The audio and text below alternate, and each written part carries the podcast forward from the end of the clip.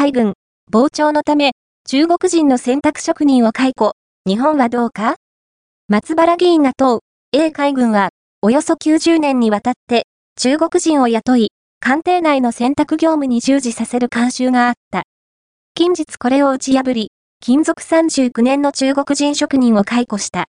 秘密保持徹底のためだ。我が国はどうか、あ？松原人衆院議員は政府に問うた